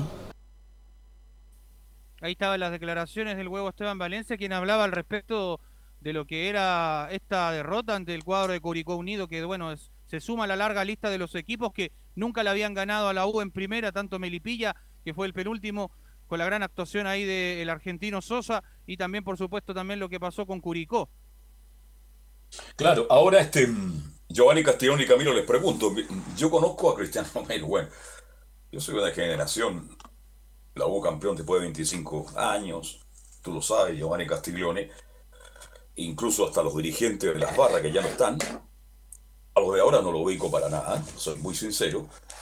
Este, pero yo conozco a Cristian Romero. ¿Y por qué le pusieron relojito? Porque era un reloj en la marca, en la salida. Un buen lateral izquierdo. Hizo muy buena campaña en la Universidad de Chile. Pero también hay que decirle que ya el relojito Romero estuvo en la U. Y que también dirigió a Provincia de Los Hornos. A lo que voy. Yo no voy a criticar la llegada de Romero en este minuto porque el pasado es pasado. Vamos a ver en el presente cómo Romero asume esta tremenda responsabilidad. Giovanni Castiglione, es tremenda la responsabilidad que asume. Y a lo mejor la va a sacar adelante y le deseamos que le vaya bien por Giovanni Castiglione. Súper difícil la, lo que está asumiendo el relojito Romero, que también tuve la suerte de conocerlo en la época del Sausal. Pero sí. también concuerdo, no sé si era la persona indicada, tampoco ese habría sido el cambio indicado de la salida de Valencia, pero Valencia termina saliendo renunciando, se quedan seis fechas. Entonces, a lo mejor haber juntado a Romero y Valencia, ¿no? son ideas mías que se me vienen a la cabeza, sí. porque creo que, creo que Romero, sacar al huevo y traer a Romero, creo que es, es seguir básicamente con lo mismo, con, con, con, algo similar. Entonces, esperemos que, esperemos que esta vez nos tape la boca, Carlos, seamos sinceros, porque como usted dijo, dirigió la U y ya estuvo. No, no, le fue, no, no, no, no le fue muy bien. Y en Osorno tampoco le fue muy bien. Hay que ser sincero. Y como jugador y como persona, nada que decir de él. Pero veamos si ahora, si ahora está preparado, si ha pasado tiempo, el fútbol de revancha, y como se dice, las penas del fútbol se pasan con fútbol. Tal vez esta es la oportunidad de Romero, y espero que sea así, por el bien de la Universidad de Chile. Bueno, y tu, tu opinión, Camilo, ¿cómo ves la llegada de Romero en un momento tan duro, en un equipo tan difícil como es la U? Porque genera el parlante de la U es muy grande, es muy grande el parlante de la U. ¿eh? Es muy grande, obviamente, y, y eh, no, que en este momento no tenían, a ver, no había alguien más tampoco, porque la otra opción era, me imagino, me, se hablaba de, de, Miranda, pero Miranda va a llegar, me parece que va a colaborar, va a estar en el cuerpo técnico también ahí, fe, por lo que tengo entendido, pero no, no había mucho más, porque un entrenador, otro entrenador por cinco fechas o seis, eh, no, no va a llegar en este, en este, momento, pero sí la tiene complicada, obviamente, eh, por la posición en que está la U. Yo habría tomado una decisión, eh, Giovanni, ante el con Felipe. Yo pensé que llegaba ya Romero, y, ¿por qué no con César Bacho en la dupla? ¿Mm? Mira, Bacha sabe lo que es la U, lo sacó campeón dos veces, estuvo a punto de ser tri, y a lo mejor, en una emergencia estoy hablando, en estos últimos cinco o seis partidos que quedan. ¿Mm? Sí, conoce la casa perfecto el profe Bacha, sí. También habría sido un muy buen aporte, una... haberle sumado a alguien más, a lo mejor al mismo juego Valencia, haberle sumado a Romero, haberle sumado a Bacha. También, al... también. Pero con no esperar a que, a que pasara toda esta debacle de tantos partidos perdidos. Ese es el tema. Pero lo, lo, que a mí me complica, Carlos, es que el, el, jugador de la Universidad de Chile, el que pertenece al plantel en este momento, sabe que Romero es un entrenador de paso. Sí. Y ese es el tema, porque ahí uno de repente, el jugador, uno los, yo lo viví. Hay jugadores que cuando dicen, no, es que va a estar seis días, seis partidos, así que chao, me importa, me importa nada lo que me diga. Yo voy a jugar lo que yo sé hacer nomás. Y eso, eso es complicado, porque eso divide al grupo, eso no apoya, y cuando un entrenador ve que un jugador no está cuadrado con él, vienen los cambios también, ojo. Bien, volvemos con Felipe para que nos siga informando de lo que pasó con la U con Felipe. Sí, al respecto de todo lo que ocurrió, de esto de la entrada de los hinchas al, al reducto ahí del estadio El Teniente Rancagua, eh, pasemos a escuchar la segunda declaración ahí donde habla el huevo Valencia al respecto y dice, uno entiende la frustración de la gente y habla del momento en cual entran los hinchas al terreno de juego. Lamentable, eh, uno entiende la frustración que tiene la, que tiene la gente, no tenga duda que nosotros somos los, los primeros eh, que estamos un poco sufriendo esta, estas circunstancias de no poder ganar hace, mucha, hace muchas fechas y en el cual cada uno de nosotros siempre ha puesto su, su mayor esfuerzo por poder, por supuesto, revertir esa situación. Y digo, comprender, entender, recriminaciones que son propias del momento que estamos, no, la, no las valoramos, o sea, no las validamos porque entendemos que no es algo que, que esté dentro de lo que uno espera de, de, los hinchas, pero bueno, vuelvo a repetir, hay que, hay que entenderlo. Afortunadamente no pasó a mayores y bueno, no, nos vamos tranquilos y pensando de que, como te digo, el día jueves tenemos una, una nueva oportunidad nosotros para sacar adelante la situación. Ahí estaba la declaración entonces del Huevo Valencia, don Carlos Alberto, quien hablaba al respecto de, del tema de la donde entraron los hinchas al terreno de juego. De hecho, para contarle un poquito, ya para darle un poquito la baja eh, a lo que es el informe del día de hoy, eh, la U ya cambió de localía para los partidos próximos que vienen, ya después del de Ñublense que va a jugar el día jueves, ahí en Nelson Oyarzún. Después, bueno, el domingo con la Católica 12 del mediodía ya confirmado en el Estadio San Carlos de Apoquindo. Bueno, tendría ya después eh, que jugar el siguiente duelo ante O'Higgins de Rancagua, que es el día lunes 15 a las 20 horas, pero en el Estadio Sausalito de Viña del Mar. Eso es eh, el, el, cambio de horario, o sea, en el cambio, digo, de, de, reducto donde se va a jugar. Y después, bueno, vendría Cobresal. El día 28 ya se está por confirmar en sí el horario, pero sería en el norte. Y bueno, y cierra con Unión La Calera el día 5, ya por definirse, pero sería eh, en el estadio Sausalito porque la U jugaría de local. Claro, dos, dos partidos solamente. Eh, yo, yo, te, yo, manejo información de la quinta región, este en el buen sentido de la palabra, de que, eh, bueno, Everton no estaba muy de acuerdo porque dice que la cancha no está. Pero el problema no es, no es ese. Hoy día, con lo que ocurrió con los hinchas de la U, mire las cosas, ¿eh? por lo que ocurrió lamentablemente en el último partido con Curicó, la autoridad de la ilustre municipalidad de la Cisterna, motor del progreso comunal y algunos con, concejales, están evaluando, porque en un momento dado, cuando Everton dijo: no, no, no, el municipio dijo: los dueños somos nosotros del estadio, Everton es local le escuchamos, pero nosotros arrendamos el estadio. Y la uno tendría problema en llegar. Pero ahora la situación es distinta, pues Giovanni Castillo a raíz de los hechos. Entonces yo creo que va a pasar mucho, porque si la U se le castiga sin público, a lo mejor la municipalidad, aquí está el estadio. Espero que no tenga problemas la U, Giovanni Castiglione y Camilo Vicencio. Eh, Carlos, primero que nada, no concuerdo con las declaraciones de Valencia que dice, por suerte no pasó a mayores, no, no pasó nada grave. Para mí lo que pasó es gravísimo. Sí. Es gravísimo. Bueno, lo que usted pasó. sabe que no lo dicen suerte- por temor a muchas cosas los jugadores y los técnicos. Porque es gravísimo y, Claro. mayores que tiene que ser que se termine en la clínica. Sí. No, no, ahí no comparto con, con Esteban Valencia. Y lo que usted dice, sí, yo creo que en el de Chile, lo más sano para los jugadores en este momento, por la presión que tienen y por toda la carga que significa estar disputando el descenso con la Universidad de Chile, sería jugar sin público. Por sobre todo con lo que pasó con Aranguis y con la amenaza directa, directa, directa hacia el jugador.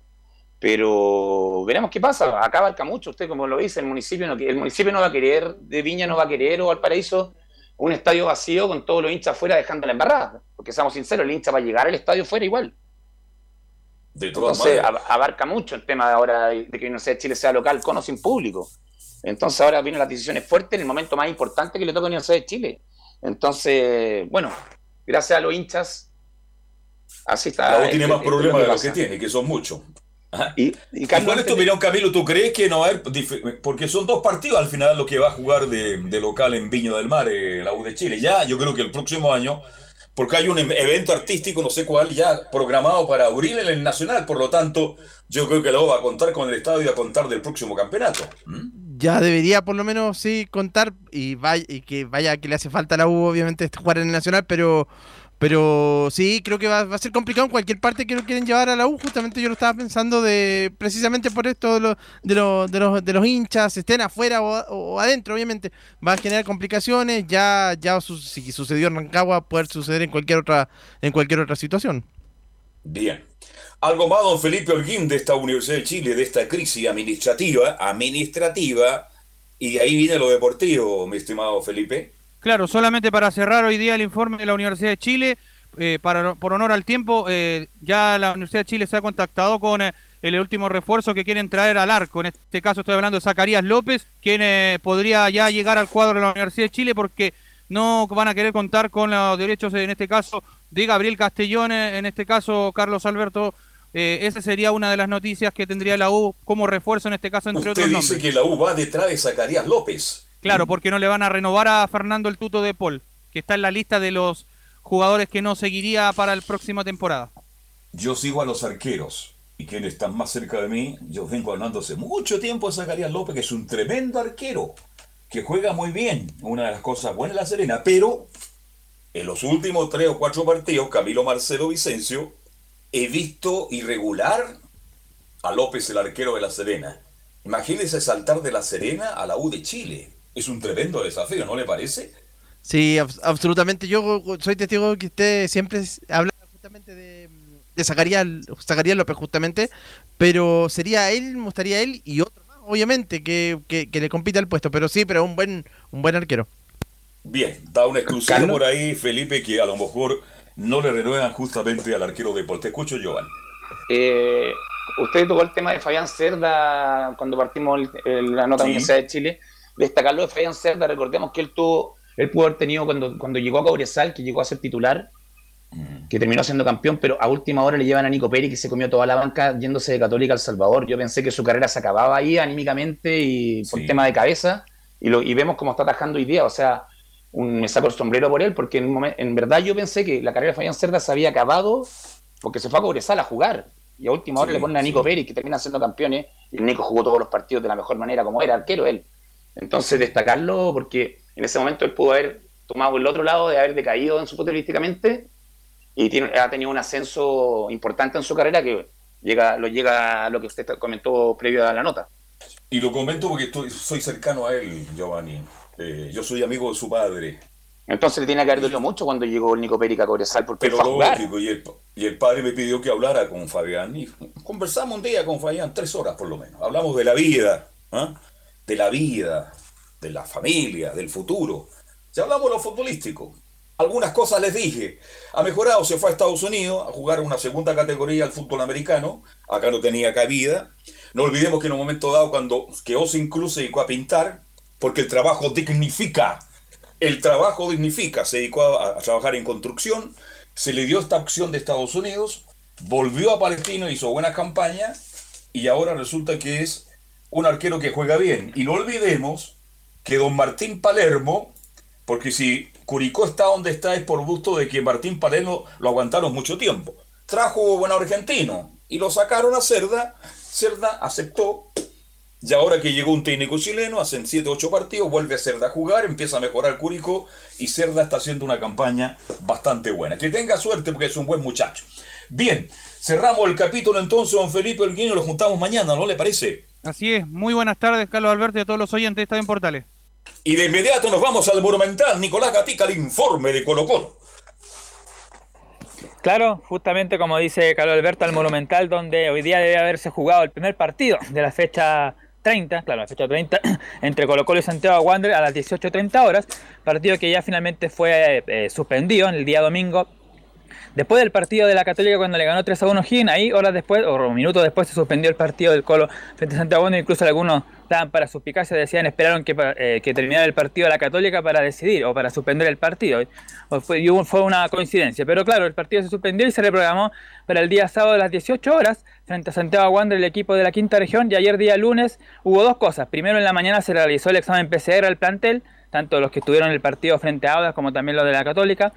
Y hay 17 PCR que salieron negativos. Así que por el momento ya mañana y mañana miércoles, mañana miércoles 3 de noviembre volvería justamente estos 17 jugadores a entrenar justamente con el técnico Gustavo Quintero y ya habría una medida que habría tomado el técnico del equipo colocolino en conjunto con la dirigencia y también con el, con el club, que concentraría a los jugadores de Colo Colo desde mañana miércoles, los que estén disponibles, hasta los próximos tres partidos por lo menos, que serían el día sábado frente a Wander, después el otro miércoles, si no me equivoco, frente a, Melipilla y el domingo siguiente ante Curicó Unido. Así que sería un régimen, una, denominada burbuja sanitaria. Ahí cumpliría el hotel de Colo Colo de aquí, por lo menos hasta el partido frente a Curicó, para justamente evitar estos, contagios.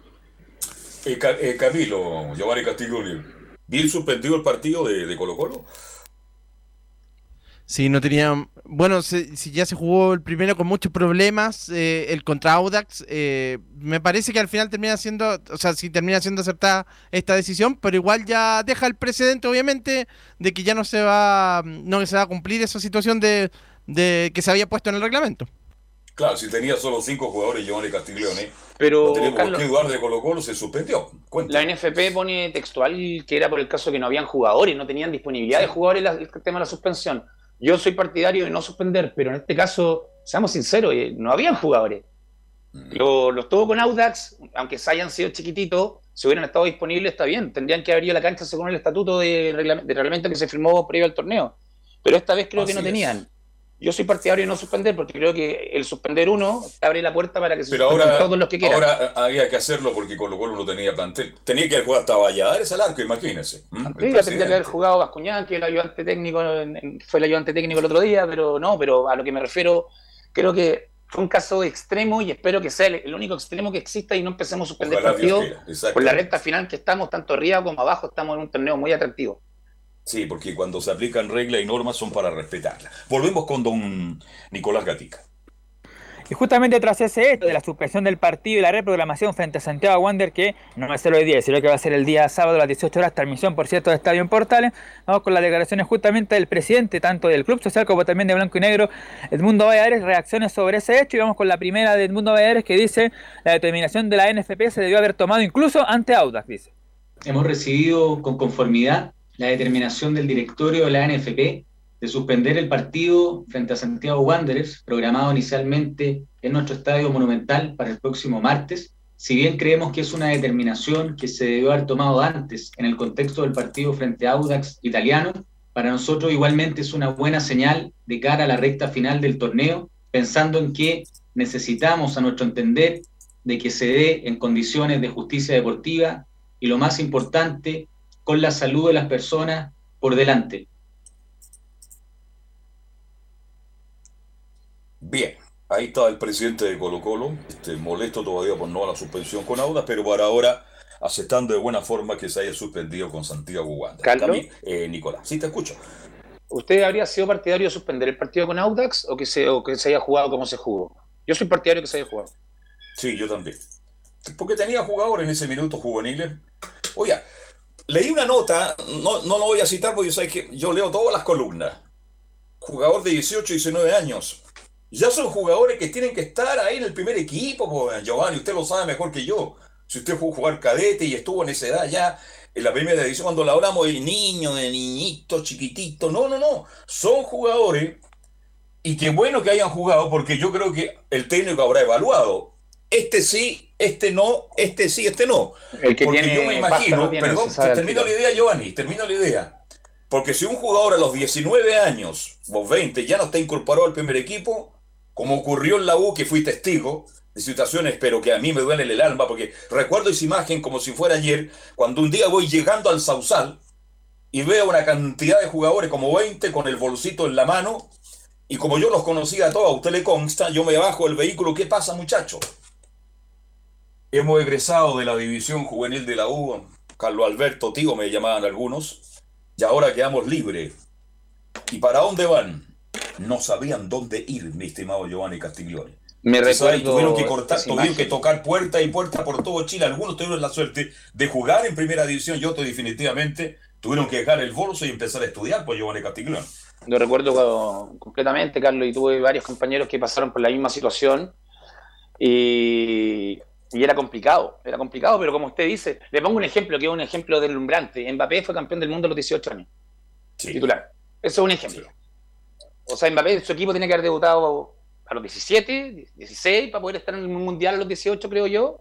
Porque tenía que haber sido titular indiscutido en su equipo. Entonces pongo ejemplos, Mbappé estamos hablando a nivel mundial. Pero lógico, el jugador que a los 17 años no, no está para pelear en el, en el primer equipo una cabida solamente para por, por lo menos poder entrenar, eh, no, no está para poder, pa- pa- para poder seguir en el tema, por lo menos en Colo Colo me pongo el ejemplo, o en el Celestino en el caso que hablábamos antes. Sí. El jugador el jugador yo, yo voy más allá, Giovanni. Cuando un joven entre los 15, los 17, hasta los 18, quiero ser generoso, no muestra condiciones, bueno que el propio jugador se dé cuenta o el técnico le diga, mira, no te veo, no te veo, no te veo. Porque llegar a juvenil, usted sabe que es muy difícil por Giovanni Castiglione. Y de ahí saltar al primer equipo es más difícil todavía. Era muy difícil llegarlo. Antiguamente era o ir a juvenil, porque se entrenaba en la mañana y dejar de estudiar. Mucha gente que se trató Sí, de, jugarse, el, tirarse el piquero por ser futbolista y no llegó. Porque tengo casos de muchos conocidos, con los que aún Sí. tengo lazo y tengo todavía me comunico con ellos, de que después obviamente pudieron, se, re- se reencaminaron en la vida y están súper bien. Pero es algo súper doloroso y hay, hay familias que, se de- que, que dieron todo para que su hijo fuera profesional y no pudo llegar. Y a usted le Es para hacer un libro de esto. Es para hacer Es un para libro. hacer un es libro Giovanni impresionante. Muchos el fútbol es compañeros muy duro, es muy difícil. que eran tremendos jugadores que uno decía, no, la va a romper y no llegó porque problemas de cabeza, problemas de familia, incluso muchos de familia. Yo conocí jugadores que eran buenísimos y que cayeron en droga y que, bueno, terminaron incluso hasta muertos algunos. Entonces, es. es complicado el tema del fútbol. Felipe, eh, perdón, Nicolás Gatica, ¿algo más de Colo Colo? Claro, tenemos dos declaraciones más del mundo Aéreo y de hecho le vamos a pedir ahí al control que, la- que las ocupe seguidas, seguiditas, una pegadita de la otra porque dicen más o menos lo mismo. Primero, la dos dice, quiero reafirmar que estamos disponibles para que el reglamento pueda actualizarse y la tres, también agradezco el apoyo y cariño de los jugadores y funcionarios del club. En este sentido, es que también quiero reafirmar que estamos completamente disponibles para poder trabajar en todas las mejoras que sean necesarias en los protocolos internos, pero también, por cierto, para que el reglamento que rige, en este caso, al torneo organizado por la ANFP pueda actualizarse con las nuevas medidas y criterios sanitarios que están rigiendo al país en el contexto de esta variante Delta que lamentablemente ha comenzado a tener mucha incidencia dentro de los contagios de COVID-19.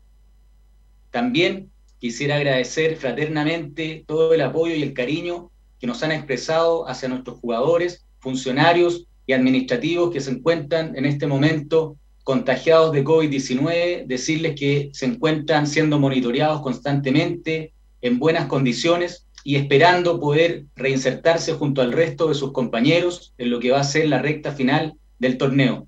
Somos Colo Colo, siempre nos levantamos de las malas, esta no va a ser la excepción y ya estamos todos preparados para poder encarar lo que viene en la recta final del torneo. Bueno, ahí está el mensaje entonces de, del mundo aéreo sobre la preocupación que hay del hincha, sobre todo tras el partido del día pasado frente a Audax, cuando el apoyo que le dieron los hinchas al plantel juvenil de, de Colo Colo. Eh, La pregunta para, para, para Camilo y Giovanni Cortito, porque estamos contra el tiempo. ¿No hay responsabilidad de Colo Colo también en esto? ¿Dónde está la autocrítica de Colo Colo con esta situación sanitaria? ¿Dónde está la autocrítica de Colo Colo? Sí, hay tendría que haber la autocrítica, pero no, no la realizan porque fueron los jugadores los que obviamente no respetaron los protocolos. ¿Qué saca a los jugadores con entrar con mascarilla? Eh, Giovanni Castiglione salen informados. ¿ah? Si se dan resulta la que botan la mascarilla y resulta que después se le- hubo, una- hasta, hubo hasta una fiesta para celebrar la Copa, la Copa Chile, acuérdense. Se abrazan en la cancha, se besan y todo. Entonces también tiene que haber un reglamento exigente para los jugadores, para el cuerpo técnico, porque aquí también hay una responsabilidad de Colo Colo con esta situación por Giovanni Castiglione. Comparto plenamente, Carlos, con tu opinión y creo que yo creo que Quintero tiene todo esto anotado. Ojo, Quintero ya firmó su renovación el próximo año y yo creo que los jugadores que acá no, no se cuadraron con él, porque en verdad yo creo que acá hay un problema también de las salidas, celebraciones que tuvieron, que se filtraron, que dijeron que habían. Yo creo que Quintero todo eso está anotado y, el y los jugadores que estuvieron metidos en eso, ojo. Quintero tiene mano dura y, lo que ha hecho le ha funcionado en Colo Colo, entonces el, el dirigente confía en él y en la decisión que él toma. Así que atento con lo que puede pasar en Colo Colo cuando termine el torneo con la próxima, el, el- el afinamiento del torneo del equipo que va a jugar la próxima Copa Libertadores. Este jugador que viene a prueba, Nicolás Gatica, cuénteme algo sobre él. Pero para terminar de Giovanni, de hecho justamente Gustavo Quinteros, como dice muy bien ahí a la mano dura, justamente él fue el que de la idea esta de concentrar a los jugadores de Colo Colo desde mañana, los que estén disponibles, hasta los tres próximos partidos, frente a Wander el sábado, frente a Melipilla la otra semana y frente a Curicó los próximos tres partidos siguientes, así que es una buena medida que tomó Gustavo Quintero, así que vamos a ver qué tal resulta. Y lo otro, claro, el tema de Alan Saldiva, este jugador de 19 años que pertenece al Montevideo City Torque, que un equipo filial uruguayo del Manchester City, donde juega Marcelo Allende, llegó ahí el lunes en horas de la tarde justamente al aeropuerto internacional y dio sus primeras impresiones, va a estar a prueba, un mes y medio, pero escuchemos al propio Alan Saldiva en su llegada a Chile, qué es lo que dice el defensor uruguayo. Muy encantado con la ciudad, llegué y el apoyo de todos también es muy bueno y me encantó, me encantó conocer acá, primera vez que vengo y la verdad muy, muy linda llegada. Mi deseo es obviamente ganar todo eso, lo que, lo que estamos logrando, lo que están logrando y seguir, seguir por ese camino. O sea, conocer a los compañeros, eso está muy bueno y, ya entrenar con ellos y, y amoldarse un poco al equipo, eso también está bueno y nada más. Voy a estar un mes y medio al principio, sería así y eso. Ahí está, pues un mes y medio hasta la prueba este jugador de 19 Oye, típico años. uruguayo argentino, ¿ah? Vine bajando la, de la escalinata del avión, me encantó la ciudad. Claro, la vio por el aire, pues, cruzando la cordillera, me encantó la ciudad. Oiga, pero tiene que tener mucha fe este jugador, de- se debe tener mucha fe para venirse a probar a un club como Colo Colo, ¿ah? Se debe tener fe, ¿ah? Por lo menos que- ganas tiene Carlos y eso es lo que se necesita en este momento. Como cuando Exacto. vemos, volviendo a la Universidad de Chile, que los jugadores no meten, no, no, no, no, no sienten la camiseta, por lo menos la llegada por lo menos de verso, por lo menos la está haciendo bien el central uruguayo. Ha sido un agrado, como siempre, Nicolás Gatica, que tengan buenas tardes y saludo a toda la gente de San Isidro, ¿ah? Bueno, gracias, buenas tardes a todos y mañana tenemos más novedades con el- la vuelta a los entrenamientos de Colo Colo para el partido previo ante Wanderers. Por Dios, la patria y la universidad. Informa de Católica de inmediato, Belén Hernández. Hola, hola, ¿qué tal? Buenas tardes. Hola, muy buenas tardes nuevamente, Carlos Alberto, y a todos los que nos escuchan hasta ahora. Eh, bueno, vamos a partir eh, diciendo que, claro, la Universidad Católica ayer tuvo un día de descanso, bueno, ayer fue feriado, pero eh, ellos también tuvieron eh, descanso post partido. Y hoy día retomaron los entrenamientos ya de cara para el partido del- del- de este jueves que van a tener ante Deportes Antofagasta. Y ya pasando de lleno al, al duelo que se jugó el, el domingo pasado eh, ante uno Higgins, bueno, que fue el primer tiempo prácticamente todo de- del, cuadro, del cuadro local.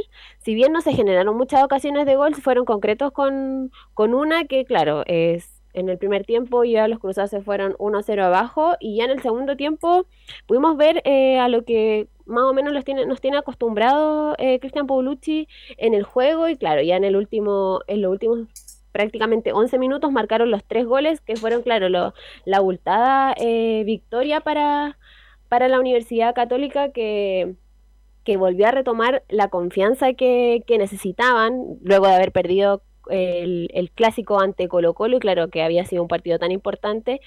Eh, pero claro, eh, lo mencionó en la semana eh, Germán Lanaro eh, y claro, mencionaba que, que este, este duelo iba a ser importantísimo para volver a retomar la senda de los triunfos y para volver a tener la confianza que tenían, que tenían como, como equipo. Y respecto a esto, vamos a escuchar a Cristian Paulucci, eh, que post partido mencionó, me quedo con lo positivo que es el haber ganado el A01. Yo recato lo positivo, ganamos. Eso era lo positivo. Después, como que hicieron, lo que no hicieron, sinceramente, tener razón, es un partido de vuelta, pero lo íbamos perdiendo y teníamos que arriesgar. Yo leo otras cosas, no leo lo negativo. Lo, lo positivo que pusimos cuatro atacantes, terminamos jugando con dos nueve diarios, yo creo que tendrían, tendrían que leer eso.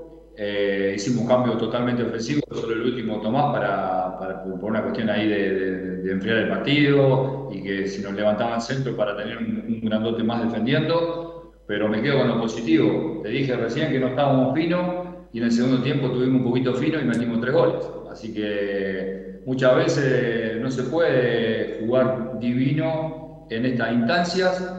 Eh, le metimos tres goles a un equipo súper difícil Así que nos vamos muy contentos con el cometido.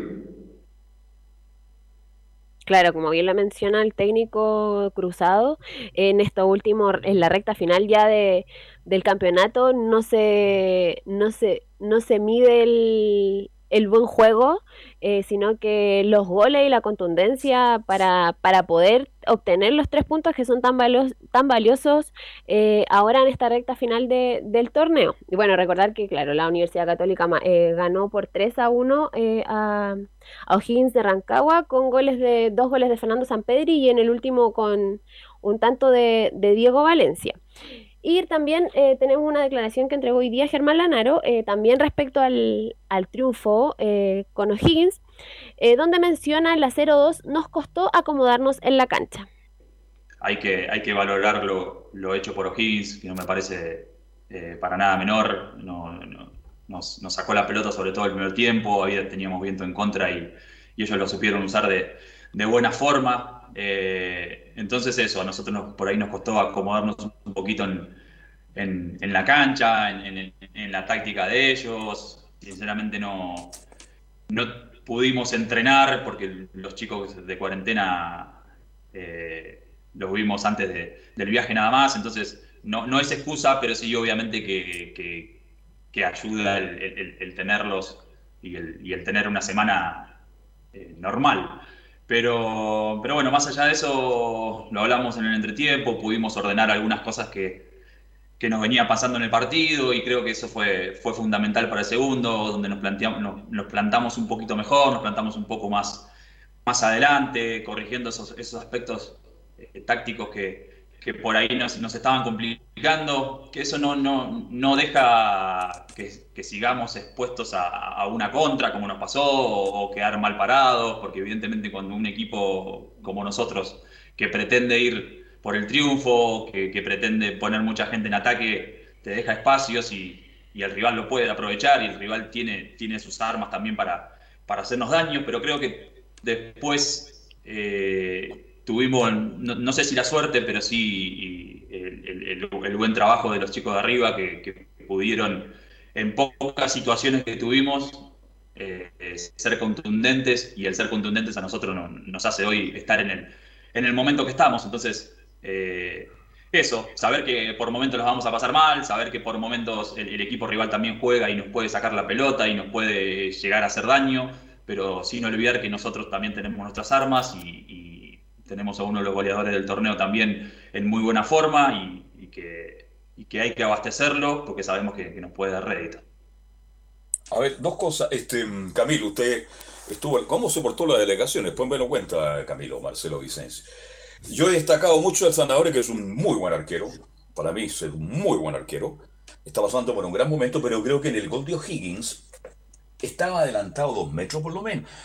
¿Por qué los arqueros siempre cuando balón está en la mitad de la cancha se adelantan tanto y no se dan cuenta? Porque lo sorprendió con un golazo Fernández, pero si puede, puede haber estado dos pasos más atrás, algo pudo haber hecho en ese gol, mi estimado Camino Marcelo.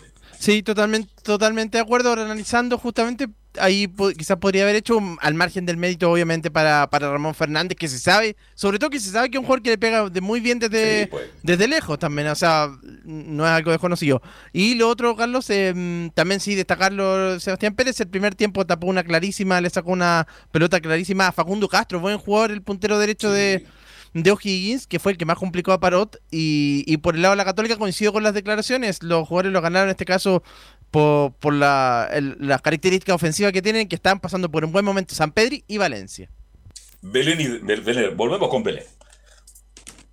Sí, bueno, eh, respecto a, a, Fernando Sampedri, eh, anotó dos tantos y llegó a los 50 goles en, en los cruzados y bueno, ya eh, es, es, es uno de, es uno de los máximos goleadores, pero todavía le falta para, para, alcanzar a Rodrigo Barrera, que es el máximo goleador con 118 tantos, así que todavía le falta bastante a, al Toro San Pedri. Pero bueno, eh, han notado 39 tantos por el torneo local, uno por Copa Chile, uno en la Supercopa, seis en Libertadores y tres en la Sudamericana, así que no es menor lo de Fernando San Pedri.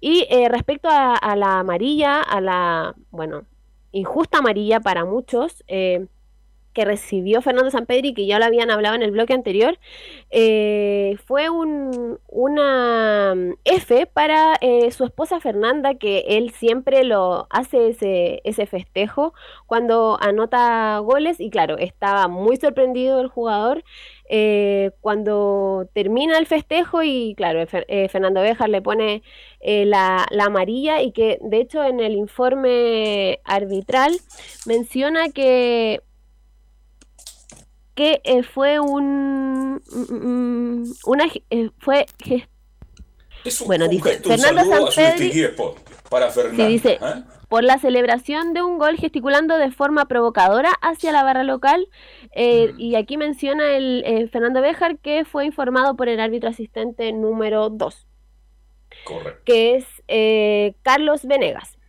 pero tenía que ser Venegas nomás Hoy día a las 19 horas se va a, en el Tribunal de Disciplina van a sesionar y eh, la Universidad Católica pretende apelar, bueno, obviamente va a apelar para que el, goleador cruzado esté en, en, el clásico universitario ante la Universidad de Chile.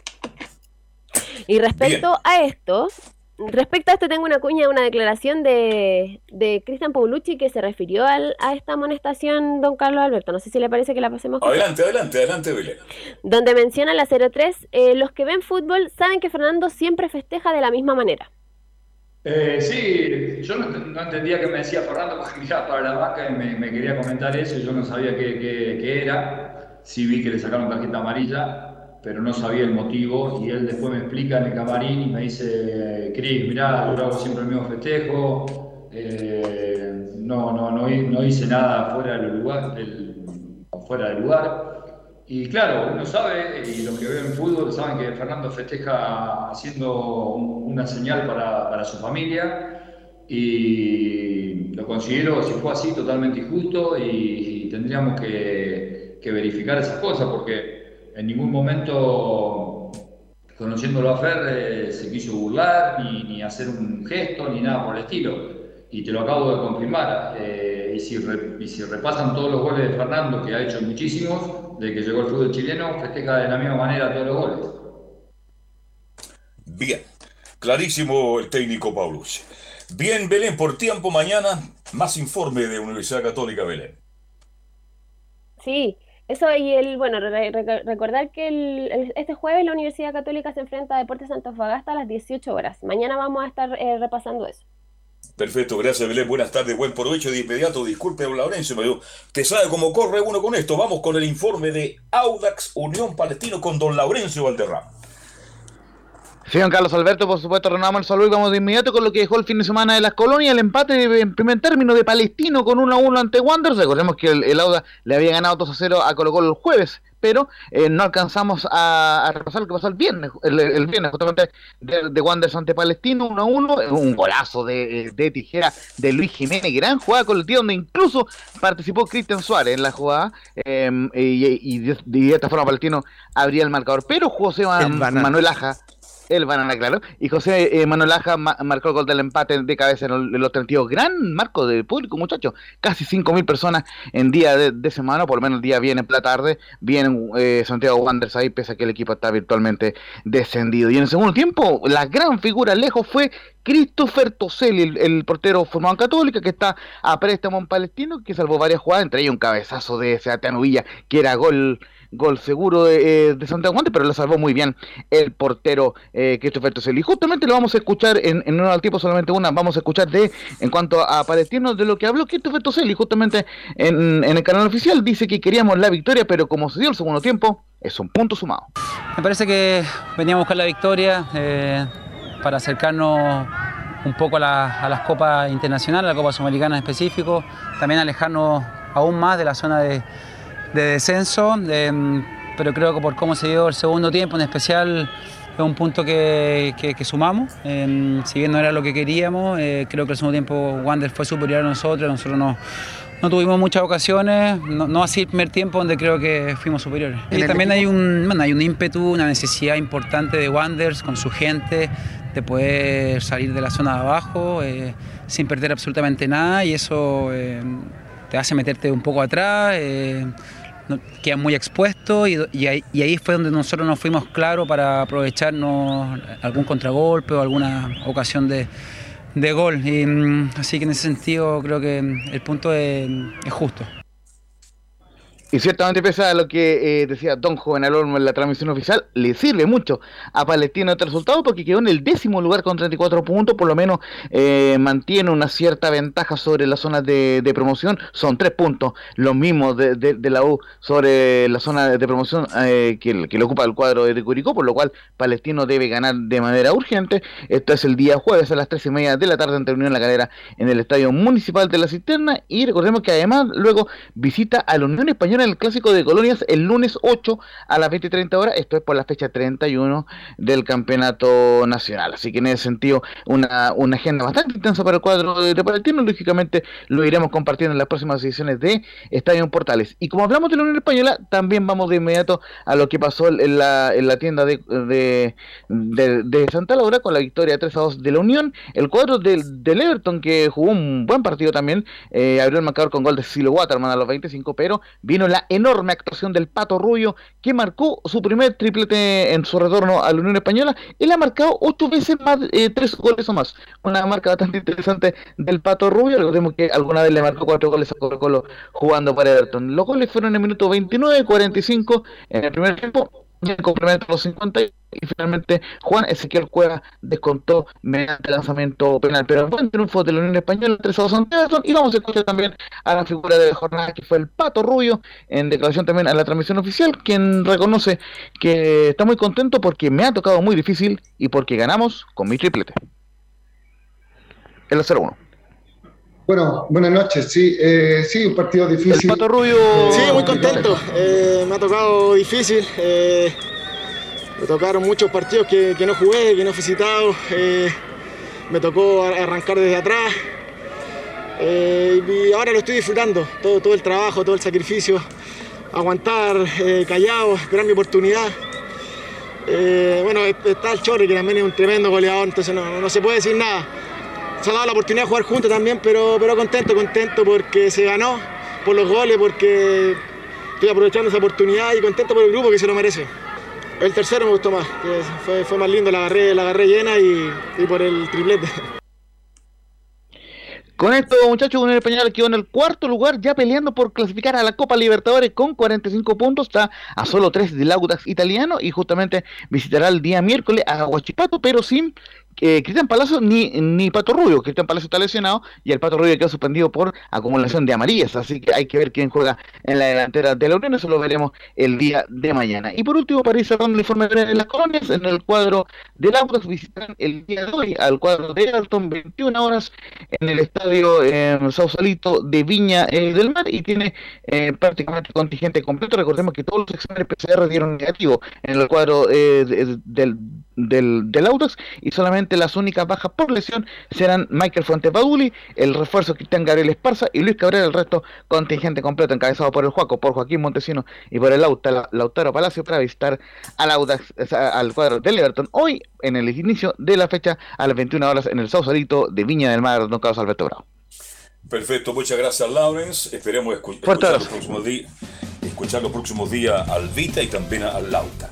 Bien, eh, Giovanni Castiglione, muchas gracias, buenas tardes, nos reencontramos el viernes, tengo entendido, ¿no? Muy buenas tardes, Carlos. El jueves nos escuchamos y nos vemos y nos estamos viendo, ojalá pronto, muy pronto. Un abrazo, Giovanni Castiglione. Un abrazo grande y un a todos. compartir contigo. Eh, Camilo Marcelo, buenas tardes, que tenga buen provecho ahí en el casino. ¿eh? Muy buenas tardes, Carlos, para usted y todos los auditores. Bien, nos vamos, gracias a todos, buenas tardes, mañana 13.30 horas.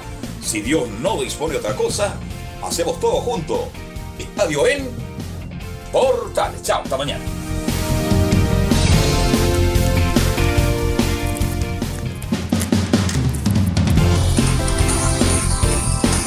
Fueron 90 minutos con toda la información deportiva. Vivimos el deporte con la pasión de los que saben. Estadio en Portales fue una presentación de Almada Comercial y Compañía Limitada expertos en termolaminados decorativos de alta presión.